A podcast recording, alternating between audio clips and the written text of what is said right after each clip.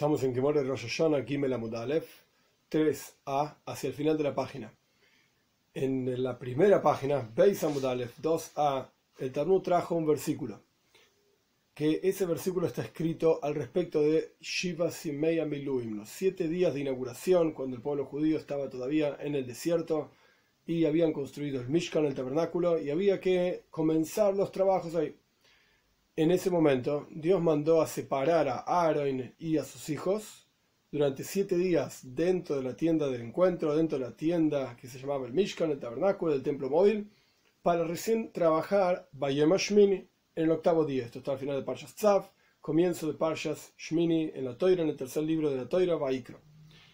Ahora bien, el versículo dice, como así como Moishe Rabbeinu, que los siete días de inauguración fue quien era el sacerdote, por así decir, el Kohen, para preparar a su hermano Aaron para ser el Kohen posteriormente y por todas las generaciones. Así como hizo ese día, Dios mandó hacer para expiar sobre ustedes. Entonces el Talmud sabe que nosotros aprendemos de ese versículo que existe el concepto de separarse siete días para un octavo día. Nuestra Mishnah al comienzo del Talmud había traído que siete días antes del trabajo de, Yom Kippur separábamos al Kohen Godel para enseñarle cómo vamos a estudiar mucho más adelante. Y además, otra Mishnah al respecto de Paraduma de la vaca roja, que siete días antes del proceso de la vaca roja, con todas las cenizas, etc., se lo separaba el Kohen que hacía ese proceso. ¿De dónde lo aprendimos? Justamente de Shiva y de los siete días de inauguración donde vemos una separación de un Kohen Godel o de un Kohen siete días para un posterior trabajo. Luego, a partir de ahí, que esto sería el final de Beis Amud Aleph, 2a, durante todo Beis Amud Beis, Gimel Amud Aleph, y vamos a seguir un poquito más hoy también, el Talmud estaba explicando o estaba cuestionando si estas enseñanzas por cuanto dice más de la como Dios mandó a hacer en aquel día, Dios mandó él a hacer para expiar para ustedes, mandó él a hacer, esto se refería a Paraduma, a la vaca roja, o sea que así como separaron a Aaron siete días para trabajar un octavo día, en el proceso de la vaca roja se separa el Kohen para trabajar siete días para un octavo día. Y lo mismo ocurre con Yom Kippur, Lehaper, para expiar para ustedes. Esto se llama una Gzeira Shava, una conexión entre dos lugares donde encontramos la misma palabra, el mismo concepto, y nuestros sabios recibieron como tradición que hay una conexión entre estos dos lugares. Entonces, Miluim, siete días de inauguración, Yom Kippur, y Paradum, y la vaca roja. Pero el Talmud cuestionó esta conexión, porque evidentemente nosotros sabemos que hay una conexión, pero no sabemos exactamente cuál es. Estamos en medio de estos cuestionamientos. Gimel Amud Aleph, 3a, hacia el final de la página la línea empieza a Hayem Ninu. El Talmud plantea otra posible conexión entre los siete días de inauguración para un octavo día y algún otro, alguna otra fiesta. De Eimar Rosh Hashanah. ¿Por qué no decimos que en realidad la conexión no es hacia Yom Kippur? Es hacia Rosh Hashanah, el primero de Tishrei. ¿Cuál, ¿Cuál sería la lógica de esa conexión? De Prishas, Shiva, Liyom porque aquí también tenemos una separación de siete días. Siete días antes de Rosh Hashanah podemos separar al Kohen God, que va a trabajar, o al Kohen que va a trabajar, porque no necesariamente el sumo sacerdote trabajaba en Rosh Hashanah. En Yom Kippur, todos los trabajos, como está ampliamente explicado en Pasha, Sahara y Moisés en la Toira. En Yom Kippur, el Kohen God es el que hacía todos los trabajos. Tenía ayudantes, pero el que hacía los trabajos era el Kohen God, como vamos a estudiar también a lo largo de todo este tratado. Pero el Rosh Hashanah trabajaba algún otro Kohen. Entonces, Ahí podemos aplicar la idea de separar un Kohen en siete días para un octavo día que sería Rosh Hashanah. Lo podemos aprender de Shiva Meya Miluim, de los siete días de inauguración, separación siete días para un octavo día. Omar Rabbi Abau, Rabbi Abau contestó que no. No hay posible lógica de conexión entre los siete días de inauguración y Rosh Hashanah. ¿Por qué? Dan in parvo ail sheloy, mi parvo ail sheloy. Porque podemos aprender en Yom Kippur entre los diferentes korbanes diferentes ofrendas que traía el Kohen Godel en Yom Kippur en el templo, había un par, un toro y un ayil y un chivo Sheloy, que eran propios del Kohen Godel. Él tenía que pagarlos, por así decirlo. Esto ocurría en Yom Kippur y esto lo podemos comparar y aprender de Parvo a El Sheloi, de lo mismo que ocurrió en los siete días de inauguración, que también había un toro y un chivo propios de él. Como está escrito, explica Rashi, Kachlejo Eigel, agarra, toma para ti un ternerito, etc. Y en Kippur existe el mismo concepto. Entonces podemos aprender y conectar uno con el otro, los siete días de inauguración con Yom Kippur. Y esto viene a excluir Atzeres, que ya explicamos en la clase anterior ampliamente que se refiere a Shavuos. Aquí hay otra lógica de por qué Shavuos no puede ser aquel sobre el cual aprendemos. O sea, no podemos tomar los siete días de inauguración y, y aplicarlo a Shavuos, a los, a los siete días antes de Shavuos para separarse en, la fiesta de Shavuos. No. Aquí hay otra lógica. Esto viene a excluir entonces que tiene que ser parvo, Air Sheloi, un toro y un chivo propios en los siete días de inauguración. Y en Yom Kippur esto excluye a Shavuos. Y Rosh Hashanah también está excluido. ¿Por qué? De Tzibur Ninu. Porque todas las ofrendas que se traían en, en y en Rosh Hashanah pertenecían a la congregación. Paréntesis, no tiene que ver con esto directamente, pero para entender el concepto, todos los años, todo Yehudi, sin excepción, e incluso se lo forzaba si no tenía, etcétera, tenía que dar medio shekel, un dinero específico al templo, porque con ese medio shekel se compraban las ofrendas comunales de todo el año en el templo, de manera tal que en la práctica, cuando se ofrendaba la ofrenda específica, esa ofrenda pertenecía a todo el pueblo judío. Y funcionaba y servía para todo el pueblo judío. Porque claramente no puede ser que todo el pueblo judío esté todos los días en el templo, dos veces por día, para ofrendar una ofrenda comunal. Tomich el Shahar, Tomich Meror Baim, la ofrenda de la mañana, la ofrenda de la tarde, eh, no, no puede ser. Entonces tendríamos que vivir todos a una cuadra del templo para estar todos los días, a la mañana y a la tarde, para traer un montón de ofrendas. Literalmente, si somos 14 millones de personas, 14 millones de ofrendas. No tiene sentido una cosa así. Entonces había una ofrenda comunal a la mañana, una ofrenda comunal a la tarde, pero en la práctica era comunal, justamente. Como la palabra lo indica, servía para toda la comunidad, para todas las personas. Como sabemos que había ofrendas comunales y ofrendas individuales, estas eran ofrendas comunales. Bien, entonces, en Rosh Hashanah y en Shavuos había ofrendas comunales, entonces no podemos aprender conectar, digamos, ofrendas individuales, parvo, air sheloi, el toro y el chivo propios que ocurrió en los siete días de inauguración, con ofrendas que no son propias, son comunales, no son individuales. Continúa el Talmud de la última línea de Gimel Abdalef, 3a.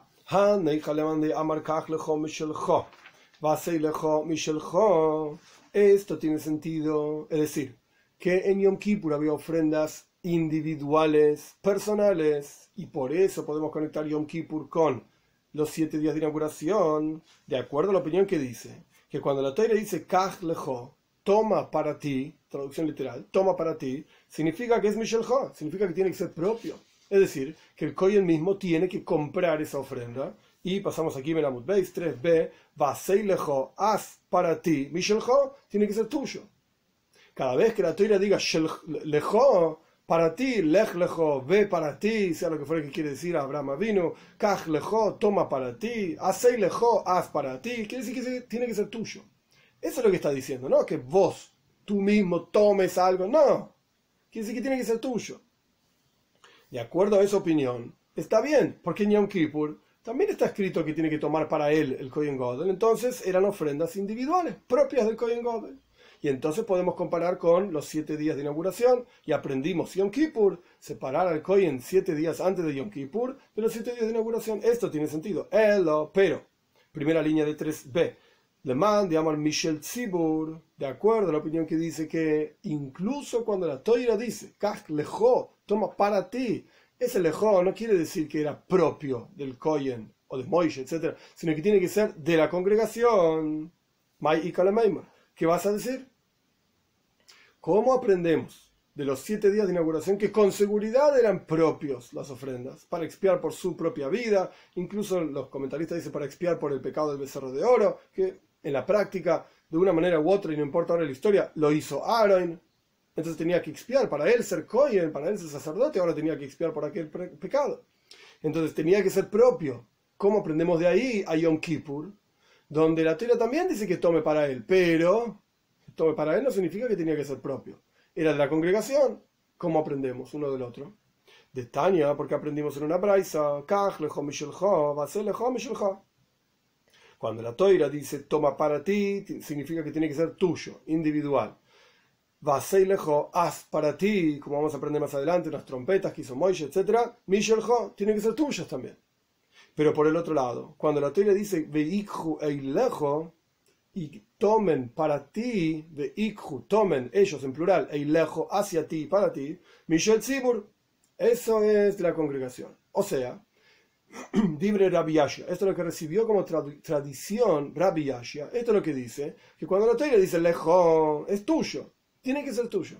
Cuando la Torah dice el lejo hacia ti, es de la congregación. Ellos toman y te lo dan a ti, es decir, es de la congregación.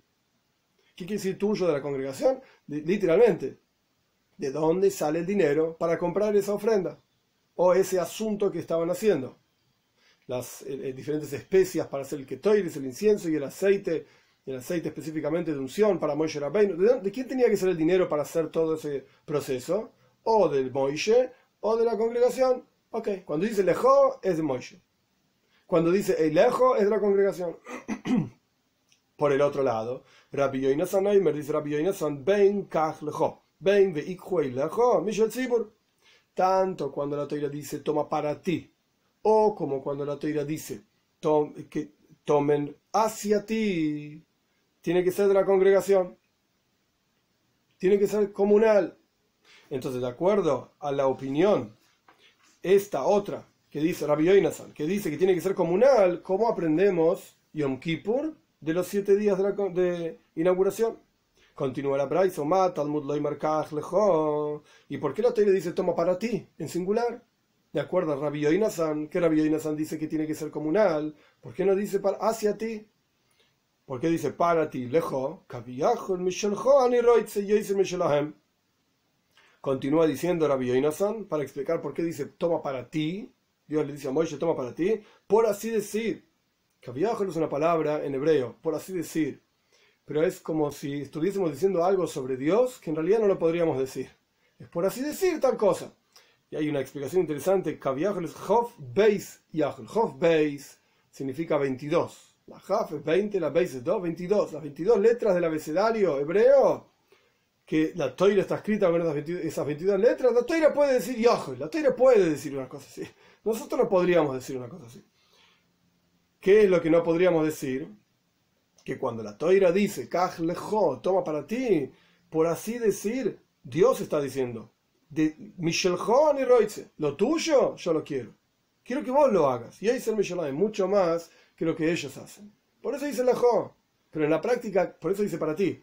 Pero en la práctica, ¿de quién tiene que ser el dinero? Comunal. Esto es lo que dice la Yoinason.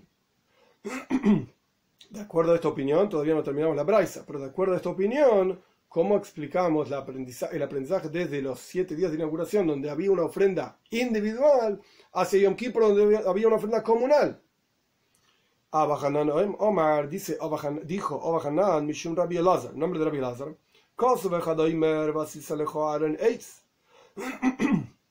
Perdón, un versículo dice, haz para ti un arca de madera para guardar las tablas, etc.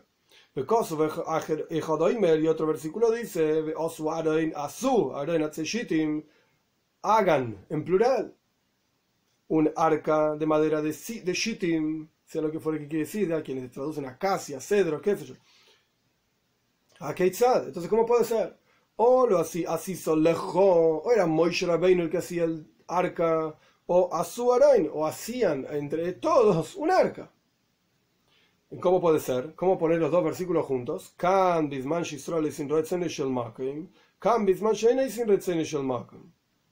En un lugar el versículo está hablando de cuando el pueblo judío cumple la voluntad de Dios. Entonces ahí está escrito, oso entre todos que hagan un arca. Porque yo, digamos, Dios dice, yo deseo el arca de todos. Pero cuando el pueblo judío no está cumpliendo la voluntad de Dios, hace lejos, entonces que Moishe lo haga. Que no lo hagan todos, porque no deseo lo de todos, deseo lo de Moishe nada más. Así termina explicando la Braisa. Entonces, de acuerdo a esta Braisa, tenemos un problema ¿Cómo podemos, cómo Rabbi Yoinasan aprende de los siete días de inauguración hacia Yom Kippur, siendo que los siete días de inauguración es una ofrenda individual y Yom Kippur es una ofrenda comunal, de acuerdo a Rabbi Yoinasan? Paréntesis, y a mí que me importa lo que dice Rabbi Yoinasan, dejar de lado a Rabbi Yoinasan y ya está. No lo leas, o no lo veas, o que para él las cosas no tengan sentido. Y la respuesta es que no, no puede ser. Porque Rabbi Yoinasan es un Tana un Tana de la época de la Mishnah, de la Braise. Y si nosotros tenemos una enseñanza determinada, por ejemplo, en nuestra Mishnah, que siete días antes de Yom Kippur hay que separar el Kohen God, etc., tiene que tener sentido de acuerdo a todas las opiniones, a menos que encontremos, como vamos a ver al final de esta página, una opinión determinada, específica, donde dice no es necesario hacer esto. ¿Ok? Esa es la opinión de él. Pero ¿de dónde vamos a sacar que para Rabbi Yoinasan no había que separar el Kohen God siete días antes de Yom Kippur? ¿Cómo puede ser una cosa así? Y si existiese una opinión así, y Rabbi Yoinasan, por ejemplo, él opinase así, pues tendría que estar en la Mishnah. Y la Mishnah debería decir, por ejemplo, Rabbi Yoinasan opina que no es necesario. ¿Ok? Esa es la opinión de Rabbi Yoinasan. Pero ¿por cuánto no encontramos una Mishnah así? Y tampoco encontramos una Braisa así. Entonces lo lógico es decir que Rabbi Yoinasan está de acuerdo que siete días antes de Yom Kippur hay que separar el Kohen Gode. Siendo así, ¿de dónde lo sacó? de los siete días de inauguración, hay, pero de acuerdo a su lógica, que en Yom Kippur había una ofrenda comunal. ¿Cómo aprendió Yom Kippur de los siete días de inauguración? Más adelante vamos a ver, esto cerrando paréntesis, pero más adelante vamos a ver que hay otra opinión de dónde se aprende los siete días de separación del Kohen God. Entonces, ¿qué hacemos con esta opinión de Rabbi Yoinasan que dice que la ofrenda de, Yom Kippur era comunal? Ah, hasta aquí no están discutiendo en nuestra braisa, aseilejo, kajlejo, si esto es individual o comunal. El abequijo es de alma, vacío es de alma. La discusión es, en general, cuando la toira dice toma, hagan, haz, aquí ahí podemos discutir. ¿Quién tenía que hacerlo? ¿La comunidad o Moishe Rabbeinu. ¿Qué significa quijois, tomadas, cada vez que, tomaban algo, de alma en general? Como dice la Toira, toma para ti, le dice Dios a Moishe, toma para ti especias, para hacer el aceite de unción. Ahí podemos discutir, ah, ¿de quién eran las especias del aceite de unción? ¿De Moishe o del pueblo judío? ¿De la comunidad o individual? Y bueno, ahí podemos discutir la cuestión. Tenemos una discusión entre Rabbi discusión entre Rabbi Rash y Ashia, perdón, y Rabbi Yoinasan. Así es de alma, hacer en general, ¿a qué se refiere? Cuando la Torah dice a Moishe, haz para ti dos trompetas de plata, etcétera, para llamar a la congregación, etcétera, etcétera. Podemos discutir, Rabbi Ashia dice que eran de Moishe, y Rabbi Yoinasan dicen que eran, no, eran de la congregación. Pero cuando estamos hablando de los siete días de inauguración y de Yom Kippur,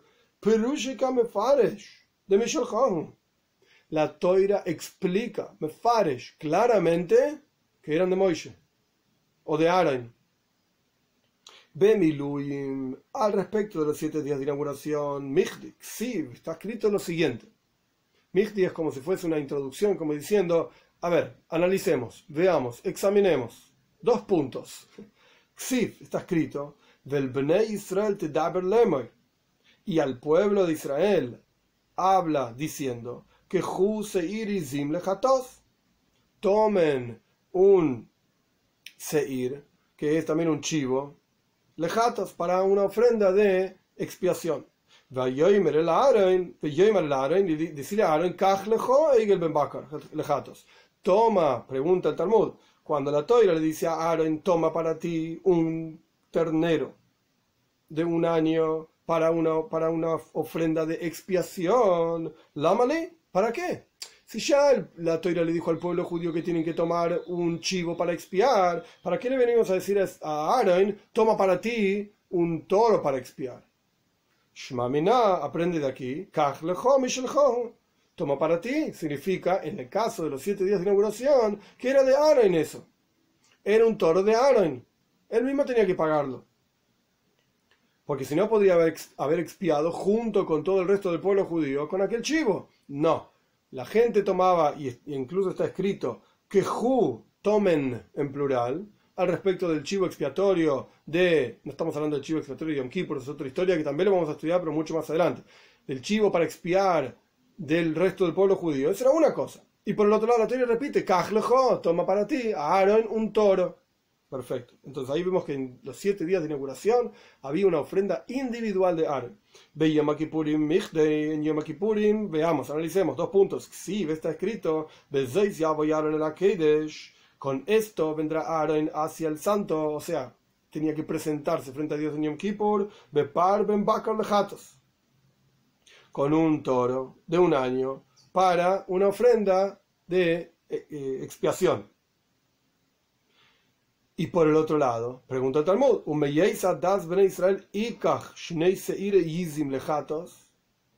y el otro versículo que dice, y de la congregación de los hijos de Israel toma, o que tome dos chivos para jatos, para expiar, vejicribes para jatos asher loy lamali y cuando la Toira dice y que va a ofrendar el toro de expiación de él, Asher Loy, de él, en Yom Kippur, Lamali, ¿para qué querés este versículo? Ya dijimos que Aaron tenía que tomar para él, tenía que venir, perdón, venir hacia Dios, Ben Bakar con un toro. Y al respecto del pueblo judío, Aaron, porque él hacía todos los trabajos en Yom Kippur, tenía que tomar dos chivos para expiación. Y ahora la Torah dice, es para, y ahora Aaron tenía que ofrendar, en algún momento de Yom Kippur, tenía que ofrendar el toro de expiación propio. ¿Por qué propio? ¿Qué quiere propio? había un toro de expiación propio en Yom Kippur y había dos chivos del resto del pueblo judío. Oh, Shmamina, aprende aquí, Esta palabra loy, cuando la Torah dice a él, kaj loy, para él, entonces tenía que ser de él. Ahora podemos comparar los siete días de inauguración con Yom Kippur. Porque incluso, de acuerdo a Rabbi Yoinasan, que lo vimos al comienzo de nuestra página, que Rabbi Yoinasan dice que cuando la tele dice Kaj lejo, toma para ti, Asei lejo, haz para ti, también es de la congregación. Eso es en general. Pero cuando la Torah tiene un versículo específico, Asher Loy, que le pertenece a él, entonces esto nos muestra claramente que era de él. Incluso Rabbi no está de acuerdo con esto. Ravashi Omar, dice Ravashi, te voy a mostrar otra explicación al respecto de por qué no podemos decir que la comparación, la lógica, la conexión es entre los siete días de inauguración y Rosh Hashanah. Ravashi Omar Danin par lejatos ve leoilo mi par vejatos le oilo. Ah, podemos aprender que en Yom Kippur había, porque eso está escrito claramente en la toira, un, una vaca para expiación y un chivo para holocausto. Holocausto significa una ofrenda que se quemaba totalmente en el altar. Eso ocurría en Yom Kippur y lo mismo ocurría en los siete días de inauguración. Par lejatos ve oilo una ofrenda de un toro para expiación, jatas, culpa, digamos, y jatas literalmente quiere decir pecado, y ail y un chivo para ofrenda de holocausto. Le y Rosh Hashanah y esto excluye tanto el día de Rosh Hashanah como el día de Shavuos, Atzeres, que en toda la Gemara se llama Atzeres Shavuos, de Travayu Oilis Ninu, que ambos tanto el toro como el chivo eran ofrendas de holocausto. Entonces, más allá de si eran propias o no, las ofrendas de Rosh Hashanah y Yom Kippur, que en la página anterior explicamos que la razón por la cual no podemos conectar, la lógica nos dicta que podamos conectar los siete días de inauguración con Yom Kippur, era porque en los siete días de inauguración había una ofrenda propia. Y en Yom Kippur, eh, perdón, y no podemos conectar, dije mal,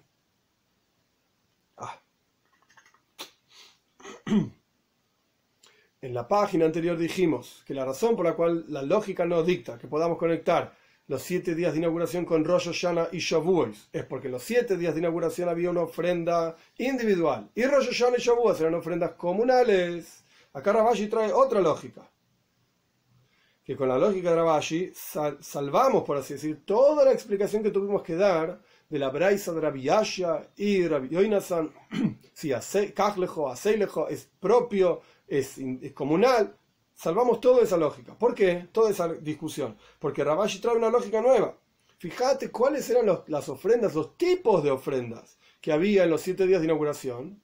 era un par lejatas, un toro para un pecado, para ofrenda de pecado, para expiar por pecado, y un aile oila, y un chivo para holocausto. Pero el Rosh Hashanah y, y Shavuos, nino, eran dos ofrendas de holocausto. Entonces no podemos aprender, más allá de si eran propias o eran de la congregación, no podemos aprender los siete días de inauguración hacia Rosh Hashanah y Shavuos. Rabino trae otra lógica, incluso más fuerte todavía. Rabino Omar Danina Voida Godel me Voida Godel. Debemos, podemos aprender en Yom Kippur. Yom Kippur había un trabajo que era hecho por el sumo sacerdote solamente. Entonces, ¿de dónde vamos a aprender cómo era el trabajo del sumo sacerdote? De otro lugar en donde el trabajo era del sumo sacerdote solamente, es decir, los siete días de inauguración. Para excluir todas las preguntas que hicimos anteriormente. Si se trataba de Rosh Hashanah, si se trataba de Atzeret, si se trataba, vimos anteriormente incluso de Sukkot, de alguna fiesta, ¿de qué se trataba? Si se trataba de Shmini o lo que sea. Todas las preguntas quedan respondidas con esta. se explica una, idea interesante, uno de los comentarios, que por qué tenemos, parece como desordenado. Porque primero habló Rabbi Abau, después habló Rabashi, después habló Rabina, que eran épocas diferentes. En la práctica eh, está ordenado cronológicamente, pero el punto es que primero Rabbi Abau le preguntaron con Rosh Hashanah, y anteriormente se preguntó sobre Shavuos, y ahora Rabashi viene a, a responder de vuelta a Rosh Hashanah y Shavuos, y ahora Rabina viene a responder todo. ¿Cómo es esto? ¿Por qué el orden es así? ¿Por qué hay diferentes respuestas? Y todo eso se explica interesante, que lo más probable es que a cada uno de estos sabios se le preguntó específicamente por un asunto. A Rabbi Abau le preguntaron de Rosh Hashanah y Atzeres y Shavuos. Al anterior preguntaron solamente por, por Shavuos. O el anterior solamente por Shmini Atzeres, el último día de Sukkot. Y a Rabashi también por Rosh Hashanah y Shavuos, incluso en un orden diferente. Primero Rosh Hashanah, después Shavuos. Rabbi Abau dice primero Shavuos, después Rosh Hashanah. Y viene Rabino y dice, no, todas las respuestas se responden con esto. Quiere decir que cada uno se le preguntó otra cosa. Y encontró una respuesta específicamente para la pregunta que se le respondió. Y a Rabina, que fue el último, por así decir, que estudiamos, que todavía no terminamos de estudiarlo, a Rabina le preguntaron todas juntas. Entonces Rabina respondió, Vamos de vuelta. Rabino Omar, Rabino explica, Podemos aprender en Yom Kippur había un trabajo con el sumo sacerdote y dónde vamos a aplicar enseñanzas a Yom Kippur de otro lugar en donde todo el trabajo era con el sumo sacerdote. En los siete días de inauguración era con el sumo sacerdote. Yom Kippur era con el sumo sacerdote la Fuke de la de para excluir todas las otras preguntas que me hicieron que no eran trabajos exclusivamente con el Kohen Gadol, con el sumo sacerdote. Si él quería trabajar, podía hacerlo, pero no es que la ley indica que tenía que ser el sumo sacerdote. Y de hambre, y hay quienes dicen que Rabina en realidad dio otra respuesta. Y de hambre, Omar Rabina, Danina Voida Tchilo, me avoida Tchilo. Traducción literal: aprendemos el trabajo al comienzo, esto lo quiso Rabina, del trabajo al comienzo. Entonces, Yom Kippur, ahora vamos a ver por qué, pero Yom Kippur era el trabajo al comienzo, los siete días de inauguración era el trabajo al comienzo, entonces los podemos, los podemos conectar. Para excluir todas las otras fiestas que me trajeron para, para conectar con los siete días de inauguración y por lo tanto separar al coin que trabaja en esas fiestas siete días de inauguración, las ofrendas incluso se trajeron. No, no son avoidat gila, no son el trabajo al comienzo. Pregunta el Talmud, Maitjila. ¿Qué significa trabajo al comienzo? ¿Al comienzo de qué? Y Leimatjila Bekoyen Godel. Si me vas a decir que es el trabajo al comienzo con el sumo sacerdote, nunca Meisa. Es la misma respuesta anterior que dio Rabino. Rabino dijo dos cosas. Primero que nada, Rabino dijo trabajo con el sumo sacerdote. Pero después Rabino dio otra respuesta. Tjila, al comienzo. Entonces, vos vas a querer decir que la segunda respuesta de Rabino, trabajo al comienzo, es trabajo al comienzo con el sumo sacerdote, es igual que la primera respuesta. Es lo mismo. Eso no tiene sentido. Dos veces no dijo la misma cosa. Ella. ¿Qué quiere decir dos veces no dijo la misma cosa? Probablemente mientras enseñaba en la yeshiva, en la casa de estudios, habrá dicho 500 veces la misma cosa. Incluso el Talmud mismo dice que los estudiantes estudiaban 100 veces lo mismo. Y un buen estudiante estudiaba 101 veces, porque no estaba acostumbrado a esa una vez de más, era realmente valioso, porque estaba yendo más allá de su costumbre, etc. La cuestión es que no vamos a registrar las palabras de Rabino más de una vez. Esto es lo que él dijo. Paréntesis. En muchos lugares en el Talmud están repetidas las palabras de este sabio, del otro sabio, pero no es que quiere decir que ellos, ellos, ellos hayan dicho y se haya registrado, digamos, la misma idea dos veces. No, se repiten los conceptos porque el orden del Talmud es un orden tal que cuando se está discutiendo un asunto se traen todos los temas sobre ese asunto. Entonces, ya que fue dicho esto en otro lugar, se cita en ese mismo lugar. El punto es que no puede ser que Rabina haya dicho dos lógicas que son las mismas, simplemente con diferentes palabras. Coin el Tchila es lo mismo. No. Elo.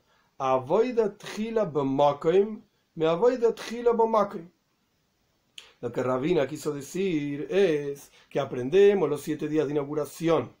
Perdón, aprendemos Yom Kippur, que tiene una voida que es dentro del Kodesh dentro del Santo Sanctorum, el lugar más santo del mundo entero, de Beisamitas y del mundo entero, aprendemos Yom Kippur, que tenía ese tipo de trabajo especial. Y hubo un Yom Kippur número uno, en donde fue la primera vez que cualquier ser humano entró al Kodesh HaKadoshim, entró al Santo Sanctorum una vez que estaba construido, por supuesto. Eso se llama Avoidat Hila. La primera vez que ocurrió algo es en Yom Kippur. Alguien entró al Kodesh HaKadoshim.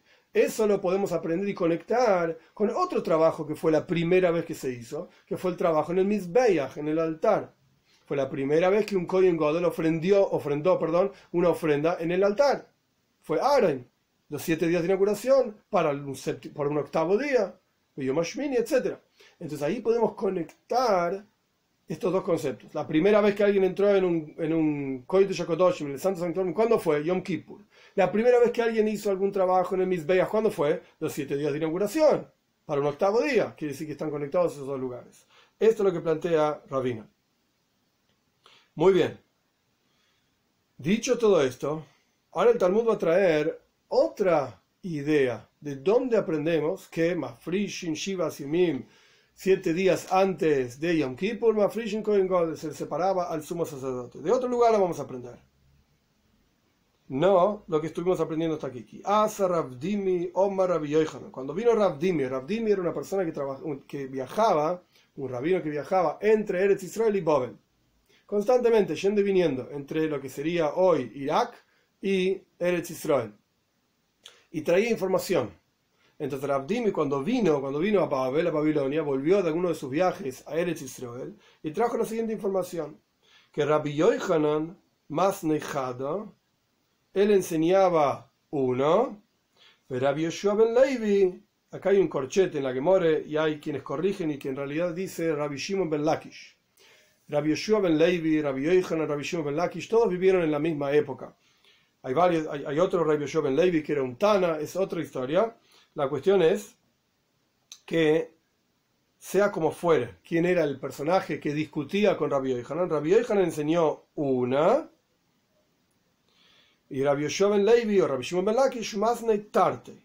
Enseñaba dos.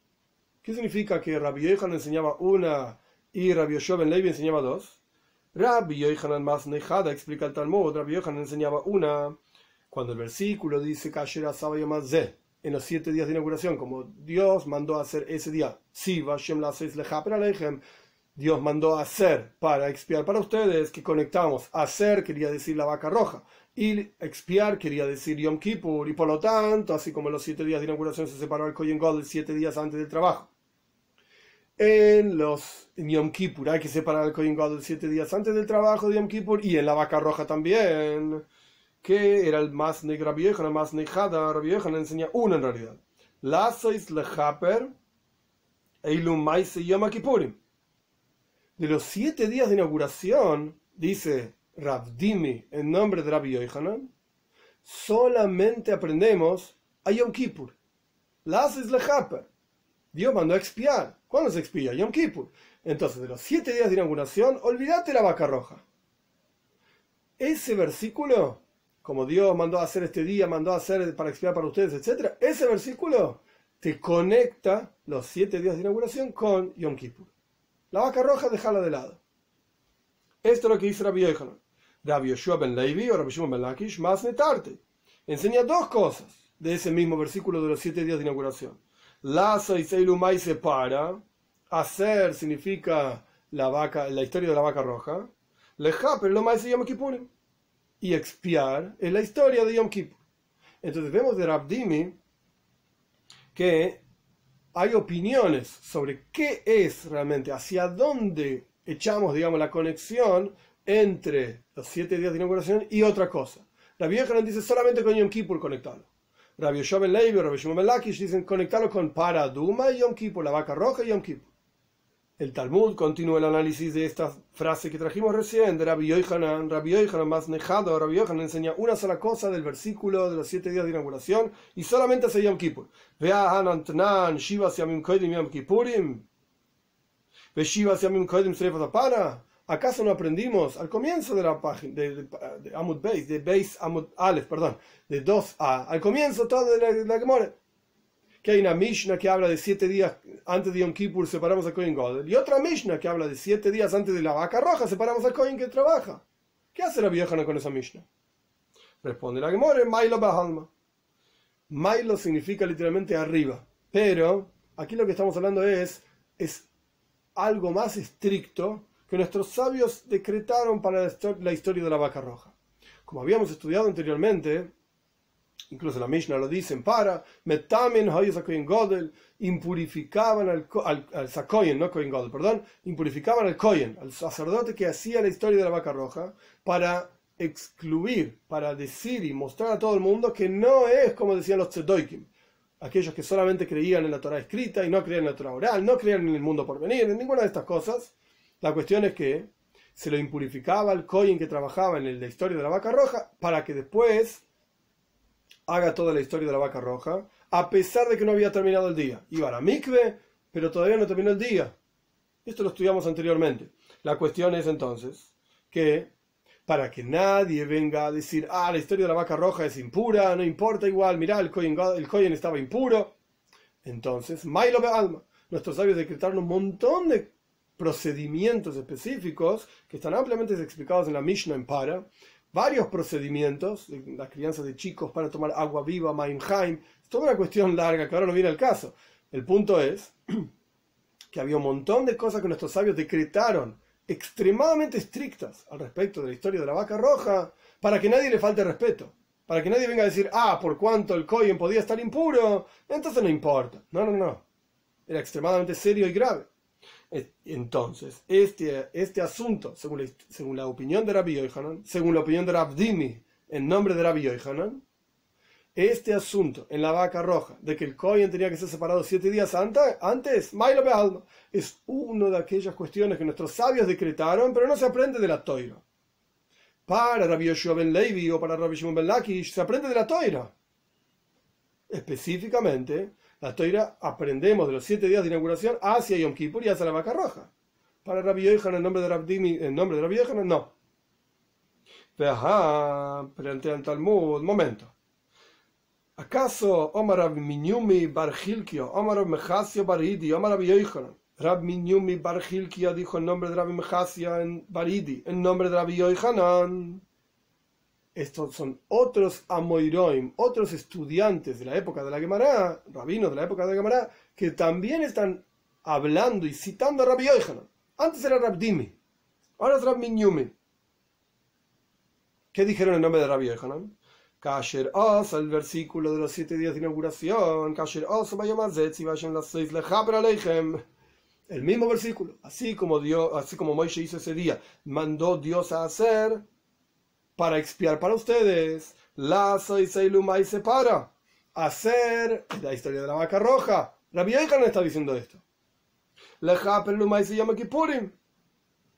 Para expiar es toda la historia de Yom Kippur. Vemos que Rabbi Yohanan mismo está diciendo más ni tarde, dos cosas. Primero, Rabdimi dijo que Rabbi Yohanan enseña una sola: conectar los siete días de inauguración con Yom Kippur.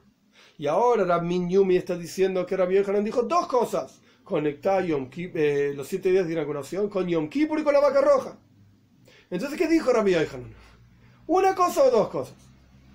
Responde el Talmud, de Rabbei. No, esta segunda frase no es propia, es una frase de su maestro. Rabbi Yochanan está citando a su maestro, pero él no opina así. ¿Cómo sabes? De Asa Rabbin, cuando vino Rabbin, Rabbin hacía el mismo trabajo que Rabdimi, ir y venir entre Eretz Israel y Babel. Cuando vino Rabin, Omar Rabbi Yochanan, Mishum Rabbi Shmuel, Rabin enseñó que Rabbi Yochanan dijo en nombre de Rabbi Shmuel, su maestro, o uno de sus maestros, La eilu maise para, lejaper eilu maise yom kippurim. Para hacer, el versículo cuando dice hacer se refiere a la conexión entre los siete días de, inauguración con la vaca roja. Y cuando dice lejaper se refiere a la conexión de los siete días de inauguración con Yom Kippur. Pero esto no es la frase de Rabbi Yochanan. Rabbi Yochanan opina que los siete días de inauguración solamente están conectados con Yom Kippur. Rabbi Shmuel, maestro de Rabbi Yochanan, opina que está conectado con los dos asuntos. Por eso encontramos a Moiroim, personajes, estudiantes de la época de la Gemara, estudiantes de Rabbi Yochanan, que citaron a Rabbi Yochanan diciendo dos cosas opuestas. Rabbi Yochanan estaba hablando en un momento de su propia frase, esto es lo que dijo Rabdimi, una sola cosa, conexión siete días, inauguración, Yom Kippur, y en otro momento Rabbi Minyumi estaba enseñando la conexión de los siete días de inauguración con Yom Kippur y con la vaca roja, porque la frase de Rabbi Yohanan según su maestro. Resh le le dijo Resh Lakish a Rabbi. Acá continuamos la discusión y va a aparecer una nueva idea. ¿De dónde aprendemos? Que en la próxima página se va a discutir ampliamente. ¿De dónde aprendemos la separación del Kohen Gadol en Yom Kippur, siete días antes de Yom Kippur. kaya Le dijo Resh Lakish a Rabbi Resh Lakish y Rabbi constantemente discutían, entre ellos eran extremadamente cercanos uno al otro, amigos, incluso parientes. Resh Lakish estaba casado con la hija, con la hermana de Rabbi Yohanan, perdón. E incluso el Talmud cuenta que cuando se murió Resh Lakish, Rabbi Yohanan se terminó muriendo de tristeza, poco tiempo después, porque no tenía con quién discutir. No, había nadie a su nivel. No, le dijo Reish Lakish a Rabbi Yohanan, ¿de dónde aprendiste que hay que separar al Kohen Gadol siete días antes de Yom Kippur? ¿Mimiluim? ¿De los días de inauguración? Y Mamiluim, si es así, entonces hay un problema. ¿Cuál es el problema? Es un problema que lleva varias, varias líneas, así que paciencia. Si vos aprendés de los siete días de inauguración, hay un problema. Y Mamiluim, ¿cómo es el caso con las, los siete días de inauguración? con la cosa traducción literal, todo lo que está escrito en ellos impide, es decir, parte por parte, proceso por proceso, tiene que ser exactamente de esa manera. ¿Por qué? ¿Por qué? Porque Dios dijo directamente en los siete días de inauguración, debes hacer esto, aquello, aquello, aquello, paso a paso. Entonces no puedes cambiar el orden, no puedes cambiar alguna regla de eso, tiene que ser exactamente así. Entonces, por cuanto los siete días de inauguración tenía que ser exactamente así, que esto fue la orden divina, Parshas Tzaf y Parshas Shmini, a Faja, entonces también aquí en Yom Kippur, porque Yom Kippur está aprendiendo de los siete días de inauguración, Kola todo lo que está escrito respecto de Yom Kippur debería ser excluyente, impedir, digamos. Tiene que ser exactamente así. Entonces, si vos aprendiste de los siete días de inauguración la separación siete días del Kohen Godel para un octavo día, y de ahí lo sacaste y lo aplicaste a Yom Kippur, entonces, forzosamente, tiene que ser así, no puede ser de otra manera, que el Kohen que va a trabajar en Yom Kippur tiene que estar separado siete días antes del trabajo, para el octavo día que sería Yom Kippur. Vejitei, Mahajiname, y si me vas a decir que efectivamente es así, que el Kohen debía estar bíblicamente, una obligación bíblica, separado siete días antes de trabajar en Yom Kippur. Vehatnan, ¿acaso no dice la Mishnah? Maskinin lo Kohen ajer. Maskinin de la palabra tikun, me saquen. Arreglábamos, preparábamos otro Kohen otro sacerdote. No vaya a ser que el sumo sacerdote tenga algún problema antes de Yom Kippur, justo antes de Yom Kippur, y a pesar de que estuvo separado siete días antes de Yom Kippur, eh, escúchame, tuvo un problema, está impuro y no puede trabajar en Yom Kippur. Entonces, más que en el teníamos otro Kohen preparado para reemplazar al, al sumo sacerdote, el Kohen Godel, que no podía trabajar por alguna razón en Yom Kippur. Y la Mishnah nos dice: separábamos. Este segundo Kohen, que estaba preparado para trabajar en Yom Kippur, si tenía algún problema el Kohen Godel, él, ¿dónde estaba su separación siete días? No se separaba siete días. La Mishnah no dice que había que separar siete días al segundo Kohen. El primer Kohen sí, pero el segundo Kohen no, y de repente el segundo Kohen estaba en su casa y lo llamaban, le mandaban un WhatsApp, no había WhatsApp o lo que sea, le decían, vas a tener que venir a trabajar en Yom Kippur. Pará, yo no me separé siete días antes de Yom Kippur. Yo estoy acá preparado, listo para trabajar si el Kohen God me necesita. O si hay algún problema con el Kohen God y no puede trabajar, voy a trabajar yo. Pero yo no me separé siete días. Y si todo lo que está escrito en los siete días de inauguración es que tiene que ser en ese orden y esa forma, y de ahí aprendemos siete días de separación, ¿qué pasa con el segundo Kohen? Que viene a reemplazar al Kohen God. ¿Dónde están sus siete días de separación? Vejitei, mamá meskinin mafrishin. Y si me vas a decir que cuando la Mishnah dice maskinin, preparamos, de la palabra tikun, en realidad quiere decir mafrishin, separamos. Entonces al segundo coin también lo separamos siete días. No puede ser. Eso no. ¿Por qué? Lisni hoy idi ve idi maskinin, hoy idi ve idi mafrishin. Que la Mishnah diga claramente, en los dos casos preparamos al Kohen God lo preparamos siete días antes de Yom Kippur. Ahí quiere decir que el segundo Kohen también lo preparamos siete días antes de Yom Kippur. O que diga ambas frases, en ambos casos, en los dos Koyanim, más frishin, separamos. Pero ¿por qué en lugar dice más? Al respecto del Kohen God dice más frishin, lifresh, separamos. Y al respecto del segundo Kohen dice más preparamos. Uno es separamos y otro preparamos. Quiere decir que el segundo Kohen no lo separamos, lo preparamos nada más. Esta es la pregunta que le hizo Reish Lakish a Rabbi Yochanan. Si vas a aprender de los siete días de inauguración, vas a tener un problema con el segundo Kohen. El Kohen suplente, digamos, que está preparado, más kinin y no separado, no más frishin, para trabajar en caso que el Kohen Gadol tenga un problema. Entonces, en ese caso, no se cumple a rajatabla, digamos, perfecto, la conexión con los siete días de inauguración, donde ahí sí hubo una separación siete días por un octavo día, pero el segundo Cohen trabajando no hubo separación siete días por un octavo día. Entonces, ¿cómo aprendemos de los siete días de inauguración en donde tiene que ser un orden exacto y preciso y no se aplica? Omar Ley le respondió Rabío y Hanan. Ajá, interesante pregunta. El Omar me dijo Entonces, ¿vos de dónde lo aprendés? La respuesta de la vieja no fue eh, decir, no, pero igual este y aquel. Me dejaste sin palabras. Entonces, ¿de dónde sacaste vos que el Kohen Godel, de dónde aprendés vos que el Kohen Godel, el sumo sacerdote, antes de Yom Kippur tiene que separarse siete días? De Miluim, de los siete días de inauguración, no podemos aprender. Hace dos páginas enteras que estamos discutiendo esto. Y esto es solamente la opinión de Rabbi Hanan. Para Reish Lakish se aprende de otro lado. Omar, Reish Lakish contestó, Miss Sinai.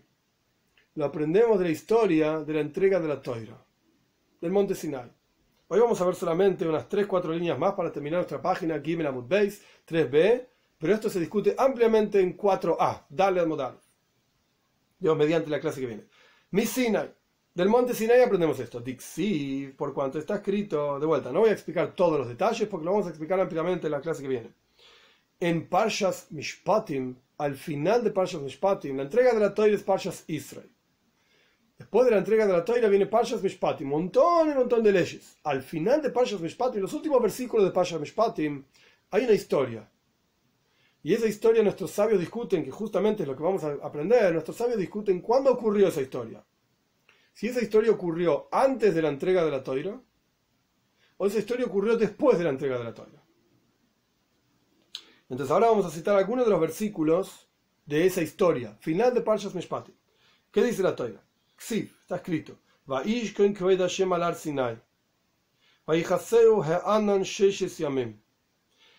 Residió la gloria de Dios sobre el monte Sinai. Claramente dice, sobre el monte Sinai. Y lo cubrió la nube. ¿Qué es lo cubrió? ¿A quién? Hay dos opciones. Al monte lo cubrió la nube seis días, o a Moishe, a Moishe Rabbeinu, lo cubrió la nube seis días. Vaikro el Moishe y lo llamó a Moishe el, séptimo día. Entonces tenemos un versículo que empieza hablando del monte Sinai, termina hablando de Moishe Rabbeinu. Y en el medio del versículo tenemos Hu, lo cubrió a él. ¿Y quién es él? ¿El, comienzo del versículo Monte Sinai o el final del versículo Moishe Rabbeinu? Voy a leer de vuelta el versículo para que quede claro. Residió la gloria de Dios sobre el monte Sinai. Y lo cubrió la nube seis días. Y lo llamó a Moishe en el séptimo día. Vamos a analizar, dice Reish Lakish. Rabbi Shimon ben Lakish y Reish Lakish son la misma persona. está escrito el Moishe está escrito que Dios llamó a Moisés en el séptimo día. ¿Qué son los seis días anteriores mencionados en el mismo versículo? Lo cubrió la nube, lo, a quien sea que fue, al monte o a lo cubrió la nube seis días. ¿De qué está hablando? Para Reish Lakish, que es quien está explicando este versículo, cuando la toira dice lo cubrió la nube seis días, se refiere a Moisés. La gloria de Dios estaba sobre el monte Sinai, sea lo que fuera que quiere decir. Había una nube que cubrió a Moisés seis días, y al séptimo día Dios lo llamó. ¿Y qué eran esos seis días que la nube estuvo cubriendo a Moisés? ¿Qué significan esos seis días? Zebna Av. Esto es una construcción de un padre, que ahora explico qué es esto. Es una expresión clásica de los, de los tres atributos con los cuales se, interpreta la toira. Pero esto es una, lógica general, ahora vamos a explicar, que toda persona que va a entrar en el campamento de la presencia de Dios, es decir, en el lugar más santo de la tierra, dentro, etc., requiere estar separado del resto del mundo, digamos, seis días. Momento, antes de seguir adelante una línea más, porque en la práctica la Mishnah dice Shiva Siamim siete días. Y acá Reish dice que son seis días. ¿Cómo puede ser? Antes de entrar en esa pregunta, ¿qué significa bna'af? Binyan af. Hay diferentes tipos de binyan af. Binyan binyan subim, una construcción de un versículo, una construcción de dos versículos. ¿Qué significa esto? Significa que nuestros sabios recibieron como tradición que hay una lógica determinada que expresa un versículo por ejemplo, en este caso, hay una lógica determinada. ¿Cuál es la lógica? Que seis días antes de, digamos, charlar con Dios, seis días antes de charlar con Dios, de ir a recibir las, las lujos las tablas, 40 días y 40 noches, etc., seis días antes de eso tenés que separarte. esa lógica es una lógica general para toda la toira. Entonces, el Kohen God, el Yom Kippur, el sumo sacerdote en el día de la expiación en Yom Kippur, seis días antes de Yom Kippur, ¿por cuánto? Yom Kippur significa entrar en el lugar más santo de todo el mundo. Santo Sanctorum Kodesh Seis días antes tiene que separarse. Así como Moshe Rabbeinu se separó seis días antes de charlar con Dios. Esto significa un pinyan av. Traducción literal es una construcción de un padre. Av es un padre, pero la idea no es esa, sino que la idea es una lógica general de la cual aprendemos a todo el resto de los lugares en la toira en donde hay que conectarse con lo más santo y qué sé yo, va a tener que separarse seis días antes. Esto es lo que dice Reish Lakish. Aprendemos de Monte Sinai. Continúa en la última línea, Gimel Amud Beis, 3b, Ha'anan Tanan, Ha'anan Shivatnan. ¿Acaso nosotros estudiamos en la Mishnah siete días? ¿Cómo vas a decir que aprendemos de la historia de Moisés Rabbeinu, la entrega de la toira que tenía que separarse seis días antes de conectarse con Dios. La Mishnah dice siete días antes de Yom Kippur hay que separarse. ¿Cómo conectas una cosa con la otra? Mas Nisin, nuestra Mishnah, Rabbi Yehuda ben y Nuestra Mishnah que dice siete días, está hablando, es la opinión de Rabbi Yehuda ben Beteira. ¿Cuál es la opinión de Rabbi Yehuda ben Beteira? De Hayish le Tumas Beisoy que está preocupado, y ahora pasamos a la primera línea nada más, de Dalet Amud Aleph, de 4a, está preocupado por la Tumas Beisoy, por la impureza de su casa. ¿Qué significa la impureza de su casa? En muchos lugares donde la Gemora habla de Beisoy, su casa, su Ishtoy, se trata de su esposa. Hay una alhaja, hay una ley, no importa todos los detalles ahora, que está prohibido tener relaciones con una mujer que está nida, Nida significa que tuvo su periodo menstrual y no fue una mikve, no tuvo un proceso de purificación, que ahora no importa, no es el caso explicarlo. No tuvo su proceso de purificación. Si el Kohen Godel, por alguna razón, estuvo con su esposa. Y no es que su esposa estaba nida, su esposa estaba pura, no había problemas. Pero en medio de la cuestión ella vio sangre, es algo totalmente improbable, pero puede ocurrir. En medio de la cuestión ella vio sangre, entonces ella está impura y él también está impuro. Y esa impureza es una impureza de siete días. Como cualquier persona que tiene relaciones con una mujer que está nida, a pesar de que cuando empezó la relación no estaba nida, pero por alguna razón ella vio sangre en el momento de la relación, cuando se dieron cuenta se separaron, etc. Y toda una forma de separarse, no importa el detalle ahora. Pero este Cohen estuvo con su esposa, está siete días impuro y no va a poder trabajar en Yom Kippur porque tiene que estar puro, totalmente puro, de todo tipo de impurezas.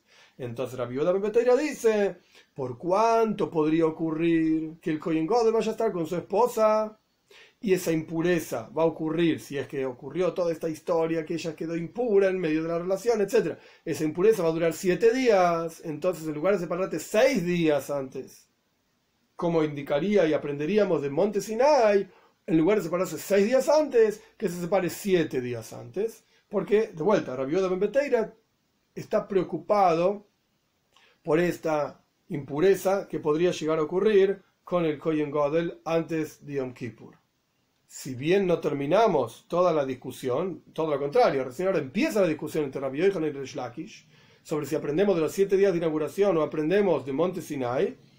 Esto justamente aquí al final de Gimel Amud Beis 3b es donde aparece esta segunda opinión. Hasta ahora estuvimos estudiando solamente Rabbi Yochanan es decir, que la, historia de la separación de Yom Kippur, siete días antes de Yom Kippur, el Kohen God, siete días antes de Yom Kippur, se aprende de los siete días de inauguración. Ahora empieza la lógica de Reish Lakish, se aprende del monte Sinai.